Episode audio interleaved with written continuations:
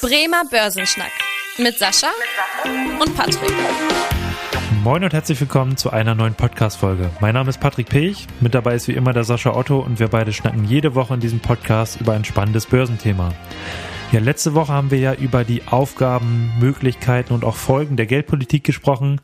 Heute geht es wieder um aktuelle Themen. Mitgebracht haben wir für euch die Ergebnisse der EZB-Sitzung, den drohenden Handelsstreit zwischen China und der EU, sowie auch die aktuellen Börsengänge und auch ein Blick auf die Apple-Aktie. Und an dieser Stelle auch unsere Zahl der Woche, die lautet nämlich 19 Prozent. Unser Thema der Woche. Ja, heute haben wir wieder viele aktuelle Themen mitgebracht. Fangen wir mal an mit einem Blick auf die Notenbank-Sitzungen, die jetzt hinter uns liegen und auch die kommenden Sitzungen, die jetzt in den nächsten Tagen noch stattfinden. Sascha, gib uns doch erstmal gerne einen Überblick, was jetzt die EZB zuletzt entschieden hat. Die EZB hat so ein bisschen überraschenderweise die Zinsen nochmal erhöht. Also mhm. das war ja so eine, naja, fast 50-50 Sache. Also einige hatten gesagt, ja, wahrscheinlich machen sie es vielleicht doch nochmal. Andere hatten gesagt, nee, wird nicht passieren, aber die EZB hat jetzt erstmal ganz klar gesagt, wir machen noch einen Zinsschritt und Frau Lagarde äh, hat damit natürlich gesagt, aufgrund der aktuellen Inflationssituation und aufgrund der weiteren Preisdynamik machen wir das einfach noch mal hat aber auch so ein bisschen klar gesagt, so okay, wir gucken uns das jetzt weiter an und äh, die meisten Ökonomen haben ihre Aussagen so ein bisschen so interpretiert im Sinne von, ja, das war's dann jetzt auch. Ich meine, so ein paar Journalisten, das war ganz lustig für diejenigen, die sich so eine EZB-Sitzung mal angucken. Ich glaube, das sollte man da tatsächlich bei dieser EZB-Sitzung auch mal machen. So ein paar Journalisten wollten so ein bisschen mehr Informationen rauskitzeln aus Frau Lagarde, so nach dem Motto, kommt da jetzt noch irgendwie was? Und dann hat sie dreimal den gleichen Text einfach vom Blatt vorgelesen mit einer etwas anderen Betonung. Das war fast schon schon ein bisschen lustig, was da passiert ist. Aber es zeigt einfach nochmal so ein bisschen so immer der Versuch rauszufinden, was Sache ist. Die Aussage der EZB, wir schauen uns einfach an, wie die aktuelle Datenlage ist und dann würden wir daraus auch entscheiden, ob es dann weitergehen wird oder nicht. Aber die meisten Ökonomen sagen einfach so ein bisschen, das Ganze war es jetzt auch, die Zinserhöhung, äh, wir haben das Zinshoch jetzt erreicht und jetzt schauen wir einfach mal in die nähere Zukunft dann auch. Die Märkte haben erstmal relativ beruhigt darauf reagiert. Also äh, scheinbar ist das Ergebnis jetzt gut kommuniziert worden von der EZB und hat die Marktteilnehmer Teilnehmer jetzt erstmal beruhigt. Mhm, okay, und da muss man ja wirklich auch sagen, also das ist jetzt nicht ein Niveau, was wir alle Tage haben, sondern wir sind bei 4,5 Prozent jetzt, was die Leitzinsen angeht, also das höchste Niveau seit 2001. Also da durchaus auch, ja, mittlerweile ja, sehr, sehr hoch, was die Zinsen angeht. Im historischen Vergleich nicht so hoch, wenn, was der Durchschnitt angeht, aber eben ja, in den letzten Jahren jetzt durchaus ein hohes Niveau. Genau, dann auch nochmal der Blick rüber über den Teich äh, zur FED, zur US-Notenbank. Da steht ja auch die Notenbank-Sitzung bevor, und zwar am Mittwoch. Wir nehmen jetzt hier am Dienstag, den 19. auf. Das heißt, hier wissen wir noch gar nicht, was jetzt passiert. Aber da muss man ja wirklich sagen, ja, die, die Zeichen von der Wirtschaftsseite sind da eigentlich sehr, sehr gut. Also die US-Wirtschaft läuft gut, die Unternehmensstimmung ist gut, gerade im Dienstleistungssektor. Die Einzelhandelsumsätze sind zuletzt gestiegen, die Industrieproduktion ist gestiegen. Das alles sind jetzt erstmal für die Wirtschaft zwar gute Zeichen, aber für die US-Notenbank ja immer auch so ein Zeichen dafür, ja, vielleicht müssen wir doch nochmal an der Zinsschraube drehen, weil eben die, die Nachfrageseite da jetzt nicht wirklich einbrechen wird, wegen irgendwie einer wirtschaftlichen Stagnation oder so. Das heißt, da kann durchaus ja auch nochmal eine Zins, ein Zinsschritt kommen. Wird jetzt nicht unbedingt erwartet, äh, aber ausgeschlossen ist das nicht. Oder Sascha, wie nimmst du derzeit so die Zeichen des Marktes wahr? Wird da noch mit vielen Erhöhungen jetzt gerechnet oder rechnet man da eher jetzt damit, dass die Fed erstmal die Füße stillhält? Also das ist so ein 50-50-Wette. Also der Markt äh, hat eigentlich momentan eher gesagt, so hey, wir werden das nicht unbedingt tun. Mhm. Das gibt momentan eigentlich bestimmte Optionsprämien wieder, dass äh, man nicht mit der Zinsrechnung in der Form ausgeht. Also die Wetten auf die Zinsen mhm. sehen eher so ein bisschen so aus, als würde man keine weiteren steigenden Zinsen sehen. Wobei eigentlich Paul sich so ein bisschen anders geäußert hat. Also so ein bisschen so dieser Punkt, momentan geht man eigentlich eher davon aus, dass man da sich so ein bisschen zurücknehmen wird. Auf der anderen Seite ist es aber auch so, dass die Wirtschaftsdaten in Amerika relativ gut sind. Also das hast du ja auch schon dargestellt. Also irgendwie kann da noch ein bisschen vielleicht was passieren. Wir hatten ja schon eine Zinspause. Hm. Es ist aber auch schon deutlich höheres Niveau dort. Also es bleibt da sehr, sehr spannend, das Thema dabei. Aber auch da kann man einfach nur sagen, selbst wenn es noch mal eine Zinserhöhung geben sollte, wird es automatisch eigentlich nicht dazu führen, dass es jetzt ein Zinserhöhungszyklus ist, sondern wahrscheinlich eher, dass wir das einmal äh, noch mal sehen würden, um die Märkte vielleicht noch mal ein Signal zu senden und dann wäre es dann auch wieder vorbei vorbei. Also das ist so ein bisschen so der Punkt dabei. Ich glaube, auch da hätten wir keine größere Verwerfung an den, an den Kapitalmärkten. Sollte es nochmal eine gut kommunizierte Zinserhöhung geben. Okay, ansonsten ist morgen ja, sind morgen auch noch weitere Zinsentscheidungen, die wir vielleicht unbedingt nicht immer so auf dem Schirm haben, aber die natürlich auch total wichtig sind für die jeweiligen Wirtschaftsräume. In der Schweiz wird morgen entschieden, in äh, Großbritannien die Bank of England tagt morgen und das ja wirklich, dass man sagen muss, da wird schon mit einer Zinserhöhung weiter gerechnet. Einfach auch aus dem Grund, weil da die Inflation kaum zurückgegangen ist. Da sind wir weiterhin bei 6,8 Prozent. Also sehr, sehr hoch in Großbritannien. Und zudem, ja, die Wirtschaftsleistung da nicht so gut. Also da haben wir eher so eine Stagflation gerade. Ja, in Japan steht auch eine Zinsentscheidung an. Da gab es in den letzten Wochen ja so Gedanken über ich sag mal, einen vorsichtigen Ausstieg aus der ultra expansiven Geldpolitik, also dass man da auch mal wirklich auch wieder ran will an die Zinsen.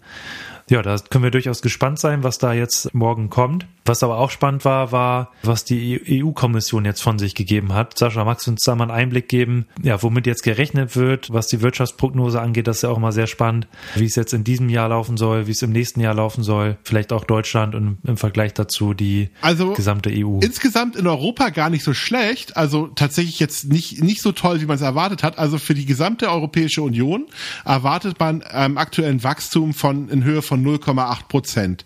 Jetzt kommt aber die ganz traurige Aussage, die tatsächlich jetzt wahrscheinlich gerade uns hier ein bisschen traurig stimmen wird. Deutschland ist mit Abstand das schwächste Land in der Europäischen Union und soll dieses Jahr sogar mit 0,4 Prozent schrumpfen, mhm. nach äh, Meinung der europäischen Wirtschaftsstatistiker dann auch. Also kann man einfach nur sagen, wir sind momentan absolutes Schlusslicht. Natürlich auch, weil wir eine ganze Menge hausgemachte Projekte haben, aber fairerweise muss man auch sagen, natürlich, weil wir sehr stark vom gesamten Welthandel abhängig sind und mhm. wir natürlich auch so ein bisschen darunter leiden. Dann kommen natürlich noch so ein paar Themen wie das, die Automobilindustrie hinzu, die, wo wir ja momentan auch so ein paar zumindest Baustellen haben und natürlich dann auch mal die ganze Diskussion um die sehr hohen Energiepreise in Deutschland. Also alles nicht so schöne Themen plus natürlich eine Regierung, die natürlich nicht maximales Vertrauen in die Bevölkerung gibt und das macht natürlich die Wirtschaft momentan relativ schwierig. Nächstes Jahr soll es ein bisschen besser werden. Also die EU geht davon aus, dass Europa um 1,3 Prozent wächst und dass Deutschland mit 1,1 Prozent wachsen wird. Also auch da unter den EU-Schnitt, hat einfach auch ganz klar damit zu tun, ja, dass wir so ein bisschen die ganzen wichtigen Themen hier aktuell nicht angehen und sollte eigentlich auch mal ein ganz klarer Weckruf sein für natürlich auch für unsere Politik, um tatsächlich endlich mal eine gewisse Planbarkeit und Sicherheit zu schaffen und auch mal so ein bisschen äh, sich nicht so viel zu streiten, sondern tatsächlich auch den Unternehmen und auch den Verbrauchern mal eine gewisse Planbarkeit zu geben, damit sie eigentlich auch mal sinnvolle Entscheidungen fällen können und nicht einfach abwarten, was passiert, weil das ist sicherlich momentan ein Faktor, der tatsächlich die deutsche Wirtschaft mhm, lebt. Okay. Ja, da hilft wahrscheinlich ja auch nicht der drohende Handelsstreit, äh, gerade weil du ja auch sagtest, dass die deutsche Wirtschaft auch sehr von den Exporten abhängig ist oder von der Handelsaktivität im Allgemeinen. Da kündigte nämlich jetzt die EU an, auch mal einen Blick auf den Absatz von den äh, chinesischen E-Automobilen zu Lande zu werfen, weil die ja auch ja einfach recht äh, günstig produziert werden und natürlich auch durch den Staat sozusagen noch gefördert werden, was Subventionen angeht. Und äh, das hat eigentlich auch schon, muss man sagen, Empörung ausgelöst auf chinesischer Seite, dass man da auch das jetzt als eine äh, als ein Akt des Protektionismus bezeichnet. Also ja, da flammt derzeit so ein bisschen was auf, was natürlich wieder recht schnell ja gelockert werden kann, was aber auch dazu führen kann, dass da irgendwie ein handfester Handelsstreit entsteht. Ja, das Ganze wird ja auch noch ein bisschen verstärkt durch die großartigen Aussagen unserer Außenministerin quasi in Amerika bei ihrem Besuch, weil sie hatte ja tatsächlich dann in einem Interview hm. den chinesischen chinesischen Präsidenten Xi in einen Atemzug mit den anderen Diktatoren dieser Welt genannt. Und ich glaube, mhm. da hat das Außenministerium in China ja auch erstmal sehr klar gesagt, das wird auch nochmal wirtschaftliche Folgen haben. Also tatsächlich äh, verschärft das natürlich diese Diskussion nochmal ganz klar. Also man hat da natürlich in einer sehr unschönen Situation auch nochmal ein bisschen Öl ins Feuer gegossen. Taktisch ist das sicherlich nicht sehr klug, dann so eine Aussage dann zu treffen, wenn man sowieso schon sich aktuell um wirtschaftliche Thematiken streitet. Ja, das äh, wird sicherlich natürlich auch ein wichtiges Thema Thema auch für die deutsche Automobilindustrie ähm, werden. Also was man ja auch durchaus sehen kann, dass ja die ähm, chinesischen Anbieter hier in Deutschland auch gerade was die die Messen jetzt anging sehr sehr stark vertreten waren und auch wenn man sich die Modelle anschaut, dass die chinesischen Anbieter hier ja ähm, hier versuchen Marktanteile auszubauen. Das heißt, da durchaus so ein Thema, was in den nächsten Wochen noch relevant werden könnte. Da geben wir euch natürlich auch den Überblick. Ja, ich würde es ganz gerne nochmal, zumindest einmal nochmal zwei Sätze dazu sagen. Ja, gerne. Weil mhm. irgendwie finde ich das Thema maximal dumm, was da aktuell gerade mhm. passiert. Ne? Weil auf der einen Seite ist es so, wir wollen unsere Mobilität auf Elektromobilität umstellen. So, jetzt fangen die Chinesen an, sicherlich ihre Autos zu subventionieren. Das machen wir in Deutschland im Übrigen auch. Ich sag mal, gerade in der Elektromobilität ist ja nicht so, dass wir tatsächlich nicht dort auch das eine oder andere an äh, Subventionen auch direkt an die Automobilhersteller zahlen würden. Mhm. Das nur als, als kurze Aussage dazu. Und jetzt fangen die Chinesen auf einmal an, relativ günstige Autos, die sicherlich auch subventioniert sind, auch für den Markt zu bauen. Also erstens bezahlbare E-Autos, was unser Klimawandel natürlich dann auch in der Form äh, helfen würde. Mhm. Zweitens tatsächlich natürlich auch ähm, das Preis Preisgefüge ein bisschen runterdrücken würde, so dass man ganz klar sagen würde, hey, guck mal, wir haben jetzt günstigere Autos, das bedeutet also die Inflationsrate würde es auch ein bisschen nach unten bringen, das Ganze.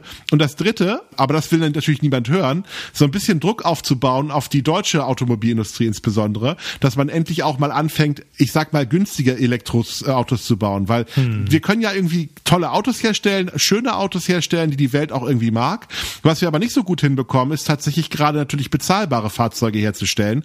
Und da sind die Chinesen natürlich deutlich weiter. Und da muss man fairerweise auch sagen, das ist sicherlich auch äh, einer der Punkte, da Protektionismus aufzubauen. Ob das so clever ist, weiß ich jetzt nicht. Ich hoffe sehr, dass man da eine, eine Einigung findet, weil eigentlich wäre das tatsächlich sinnvoll, wenn wir zumindest den Chinesen ermöglichen würden, ihre Produkte auch in den deutschen Markt zu positionieren. Weil ich sag mal, alleine werden wir diesen Wende zur Elektromobilität wahrscheinlich nicht äh, mit den eigenen Produkten schaffen, weil wir gar nicht genug herstellen, was dieses Segment aktuell betrifft. Und dann die nächsten Jahre zu warten, bis man irgendwann mal die Produktionskapazitäten hat, um bezahlbare Autos zu bauen. Also weiß ich jetzt nicht, ob das die beste Strategie ist, um den Klimawandel schnell und sinnvoll voranzutreiben. Was auch enorm wichtig ist, auch gerade wir haben eben über die Inflation gesprochen, einen großen Effekt hat ja auch der Ölpreis. Ähm, das heißt, da wirft man ja auch immer so einen Blick drauf, weil das eben auch dann, ja, zum Teil ja auch die Entscheidung der Notenbanksitzung beeinflusst. Und da muss man sagen, dass der Ölpreis zuletzt eigentlich deutlich angestiegen ist, jetzt auf fast 95 US-Dollar je äh, fast äh, der Sorte brennt. Und das ist eigentlich der höchste Stand jetzt in diesem Jahr, der jetzt erreicht wurde. Hintergrund war einfach, dass weiterhin die das Angebot relativ knapp gehalten wird durch die OPEC und andererseits ja auch die guten Konjunkturdaten. Wir haben es ja eben auch berichtet aus den USA, aber auch aus China kamen zuletzt wieder bessere Daten, nachdem es in den letzten Monaten da eher, eher schlecht lief, ähm, dass das natürlich auch zu steigender Nachfrage führen wird. Das heißt, da ein steigender Ölpreis im Moment der natürlich auch weiter Einfluss haben wird. Ja, ja. Vielleicht nochmal eine Ergänzung auch, ne? Ich meine, auch tatsächlich ist es ja so, mhm. gerade im Hinblick auf die Sanktionen, die wir gegen Russland in der Form ergriffen haben, weil Russland hat ja momentan einen Ölpreisdeckel. Mhm. Das heißt tatsächlich, dass das russisches Öl nicht über ähm, bestimmten Preisen verkauft werden darf mhm. und ähm, Firmen, also die quasi Öl dann ähm, transportieren zum Beispiel oder versichern, wenn dieses Öl zum höheren Preis verkauft werden, das nicht machen dürfen. Das ist ja so eine Art ich sag's mal so, Sanktion light. Also so ein bisschen der Versuch irgendwie, wir brauchen das Öl irgendwie noch, aber so und können es nicht so richtig in der Form sanktionieren, aber wir, wir wollen auch irgendwie den Russen einen Schaden verursachen in der Wirtschaft. Jetzt muss man fairerweise trotzdem sagen, der Preisdeckel funktioniert aktuell überhaupt gar nicht. Auch das hat die Ölpreise nach oben gestiegen. Und Russland hat ja auch die Ölproduktion nach unten gedrosselt und damit den Weltmarktpreis nach oben geschrieben. Außerdem ist es momentan so, und das ist vielleicht nur noch mal eine Situation, was den Ölmarkt momentan sehr stark betrifft. Wir importieren momentan zwölfmal so viel Produkte aus, äh, aus, aus Indien, also Ölprodukte, raffinerierte Ölprodukte, wie vor dem Krieg. Und all diese Ölprodukte kommen einfach aus russischem Rohöl. Also auch da kann man einfach nur sagen, diese Sanktionen führen einfach momentan dazu, dass sich diese Lieferketten äh, verschieben mhm. und dadurch der Ölpreis auch in den Weltmärkten ein bisschen teurer wird. Und auch das ist sicherlich nochmal einer der Faktoren, die man vielleicht mal durchleuchten soll sollte, äh, wenn man sich so ein bisschen die Ölpreisentwicklung anschaut. Genau, dann würde ich sagen, lass uns auch nochmal einen Blick auf den Aktienmarkt schauen. Das Börsenwetter. Und ja, was da total spannend war, wir haben äh, eigentlich äh, einen Börsengang hinter uns und einen Börsengang, der Anfang Oktober kommt. Äh, Sascha, auf welche Firmen dürfen wir uns denn an der Börse freuen? Also, Birkenstock, ich glaube, so der Klassiker, den wir alle irgendwie noch mal so ein bisschen, hm. ich sag mal, als äh, Traditionsunternehmen in der Form kennen, die tatsächlich natürlich eigentlich Produkte hatten, die immer bekannt gewesen sind, aber auf einmal in den letzten Jahren massiv gehypt wurden, also tatsächlich auch eine tolle Marke aufgebaut haben. Die planen jetzt Anfang Oktober an die New Yorker Stock Exchange zu gehen. Warum? Nicht hier in Deutschland oder Europa. Warum nach New York? Ja, ganz klar. Also der New York ist der größte Handelsplatz der Welt. Und diejenigen, die sich mit dieser Thematik beschäftigt haben, haben ganz klar gesagt, wir glauben, dass es als weltweite Marke viel sinnvoller ist, die Aktie dort in New York an die Börse zu bringen und nicht in Europa. Also ganz klar. Also es sollen 15 Prozent der Anteile verkauft verkauft werden. Also auf jeden Fall, glaube ich, eine sehr spannende Geschichte. Gerade natürlich auch ähm, aufgrund der Entwicklung des Unternehmens. Ich glaube, jeder hat den Namen ja schon mal gehört. Jeder hat die Schuhe schon mal gesehen von Birkenstock. Also ich glaube, eine spannende Börsengeschichte und ich freue mich darauf, das mal weiter zu beobachten, was da passiert, weil es sind nicht immer nur die Chips, die ganz interessant sind, sondern auch tatsächlich Dinge, die wir im täglichen Leben uns so begegnen. Also es ist eigentlich auch mal eine ganz schöne Sache. Aber dann kommen wir gleich mal zu den Chips. Da kannst du ja vielleicht noch was berichten, Patrick. Genau, da hast du die, die Chips schon hier in den Mund genommen und da haben wir jetzt den ARM-Börsengang, der hinter uns liegt. Also ein britisches Unternehmen, was aber dem japanischen Unternehmen Softbank ähm, gehört, kommt eben aus der ähm, Chip-Industrie und ja, stellt vielmehr so, muss man sagen, die Architektur für diese Halbleiter her. Also Kunden sind dann wiederum andere Halbleiterhersteller. Da muss man sagen, der Börsengang ist sehr, sehr gelungen. Ist an der Nasdaq auch passiert, also auch in den USA. Und Nasdaq klassischerweise ja als Tech-Index äh, oder als Tech-Börse hier bekannt. Deswegen äh, natürlich auch passend. Da gerade am ersten Handelstag lief es da einfach sehr, sehr gut auch. Da ist der Aktienkurs direkt äh, enorm gestiegen. Jetzt aktuell wieder so ein bisschen zurückgegangen. Aber man kann von geglückten Börsengang reden und auch, muss man sagen, der größte in diesem Jahr. Das heißt durchaus ein Brett, was da an die Börse kommt. Ähm, also kein kleines Unternehmen weil allein jetzt die Anteile der Softbank, also dem Eigentümer, äh, fast 10 Milliarden Euro eingebracht haben. Also das muss man sagen, dass das eben ja durchaus ein äh, geglückter und großer Börsengang war. Ja, nachdem die Softbank natürlich in der Vergangenheit so ein bisschen auf den Deckel bekommen hat. Also Stimmt. ich glaube gerade mit WeWork, äh, gerade dieses große, dieser große Bürovermittler, wo ja tatsächlich eine der größten Reinfälle der Geschichte gewesen ist, braucht Softbank jetzt auch mal wieder eine ganz schicke Erfolgsstory. Mhm. Und ich glaube, mit ARM kriegen die das auch ganz gut hin. Also definitiv. Genau. Ansonsten ähm, auch nochmal der Blick auf die Apple-Aktie. Wir hatten es ja schon angekündigt, dass wir da mal einen Blick drauf werfen wollen. Da muss man sagen, lief es ja in den letzten Wochen nicht ganz so gut. Da gab es auch ein paar beunruhigende Nachrichten. Da kannst du ja vielleicht nochmal gleich kurz darauf eingehen, Sascha. Ich würde an der Stelle aber auch mal unsere Zahl der Woche auflösen. Und zwar ähm, gebe ich jetzt erstmal einen Überblick in welchen Regionen Apple eigentlich Geld verdient. Das ist äh, zum großen Teil natürlich in den USA als Heimatland. Das sind circa 43 Prozent der Umsätze. In Europa, Indien, Nahe Osten und Afrika, das ist eben so, wird zusammengepackt, äh, sind es 24 Prozent der Umsätze. In China sind es 19 Prozent, da auch unsere Zahl der Woche. Und in Japan und in restlichen Asien, Pazifik sind es 14 Prozent. Also, dass man einfach mal weiß, wo Apple quasi mit den ja, Produktverkäufen Geld verdient. Und jetzt ist die Frage, Sascha, warum macht hier gerade das China-Geschäft Probleme oder warum hat das auch dazu geführt, dass der Aktienkurs zurückgegangen ist? Ja, die Chinesen sind ein bisschen sauer. Ich meine, das ist ja auch so ein bisschen, hat sich in der letzten Zeit so ein bisschen abgezeichnet. Also der große Handyhersteller Huawei hat ja tatsächlich ganz viele Verbote bekommen, bestimmte Produkte auch in der Form, gerade in der Infrastruktur anzubieten. Das hat den Chinesen natürlich überhaupt nicht geschmeckt und deswegen reagieren sie jetzt natürlich genauso und sagen einfach, okay, äh, wenn ihr der Meinung seid, dass unsere tatsächlich unsere unsere Handys jetzt nicht sicher sind und wir ähm, in der Infrastruktur euch vielleicht belauschen könnten, dann glauben wir das auch irgendwie. Und deswegen äh, ist es so, dass bestimmten Berufsgruppen, also insbesondere natürlich mhm. Beamte in China verboten sein wird, Apple-Handys zu benutzen. Genauso gleiche Logik, die wir hier auch haben, dass wir bestimmte Komponenten von Huawei nicht mehr benutzen möchten, wenn wir äh, die Netzinfrastruktur aufzubauen. Mhm. Und das ist natürlich so der Grund, warum Apple so ein bisschen gelitten hat, weil China ist kein unwichtiger Markt, wie wir ja gerade schon äh, diskutiert haben. Und deswegen natürlich das erstmal keine gute Geschichte dafür Apple insgesamt. Genau, und da muss man sagen, ähm, kann man ja erstmal sagen, ja, so dass die Apple-Aktie irgendwie zurückgeht, äh, kann mich ja gegebenenfalls nicht interessieren für diejenigen, die jetzt keine Apple-Aktie im Depot haben.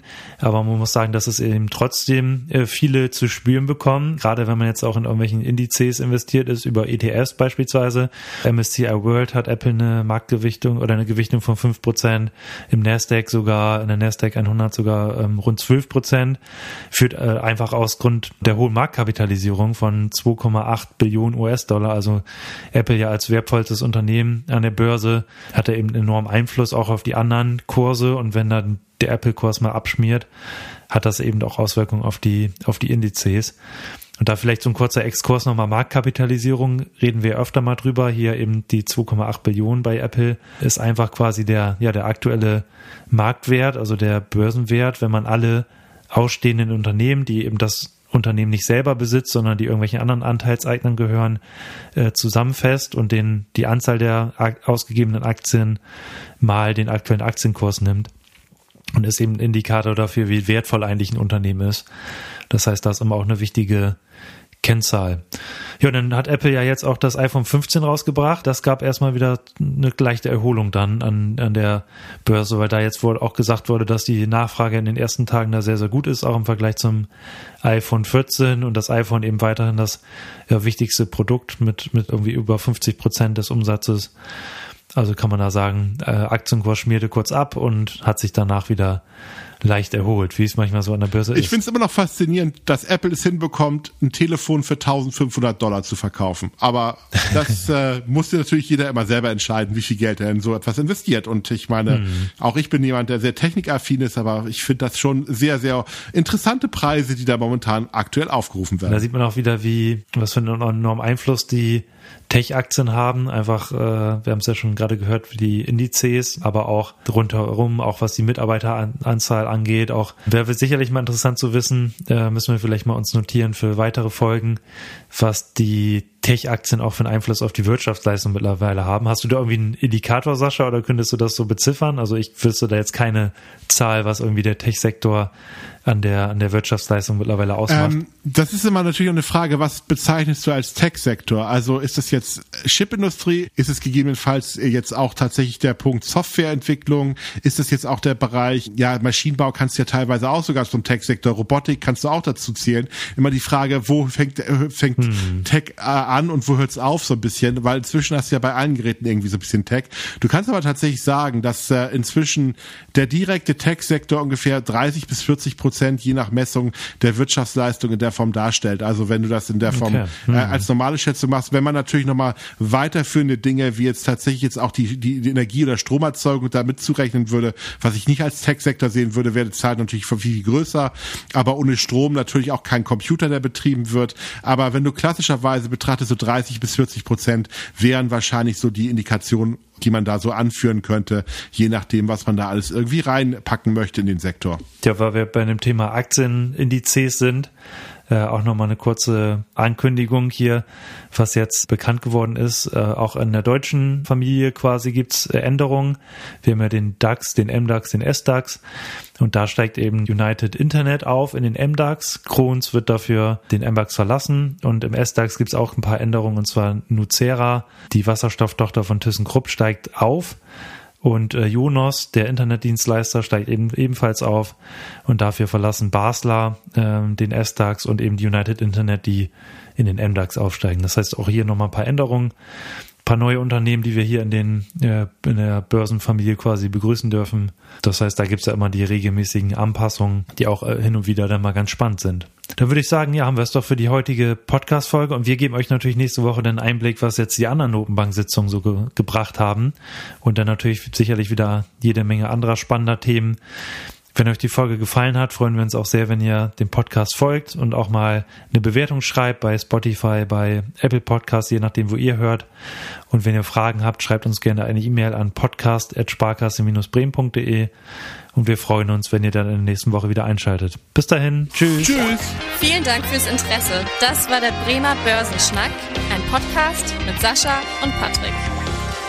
Noch ein kurzer Hinweis und an dieser Stelle liebe Grüße aus der Rechtsabteilung. Die gesprochenen Inhalte bilden die persönliche Meinung der handelnden Person, also in den meisten Fällen von Sascha und mir wieder. Sie stellen also keine Handlungsempfehlung zum Erwerb oder zur Veräußerung der genannten Wertpapiere oder anderer Finanzinstrumente der genannten Emittenten dar. Bei Fragen wende dich gerne an deinen Berater.